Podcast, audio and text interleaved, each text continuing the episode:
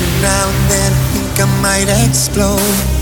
All internal systems set on overload. This is not just a game like the kind I played before. It's you that I was playing for. Maybe I've been a little scared to tell the truth.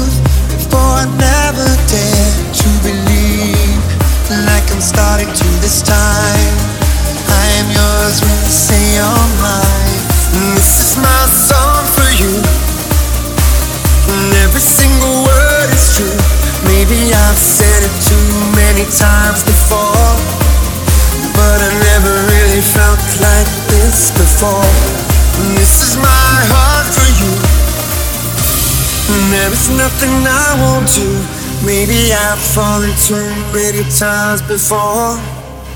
But I really never felt like this before.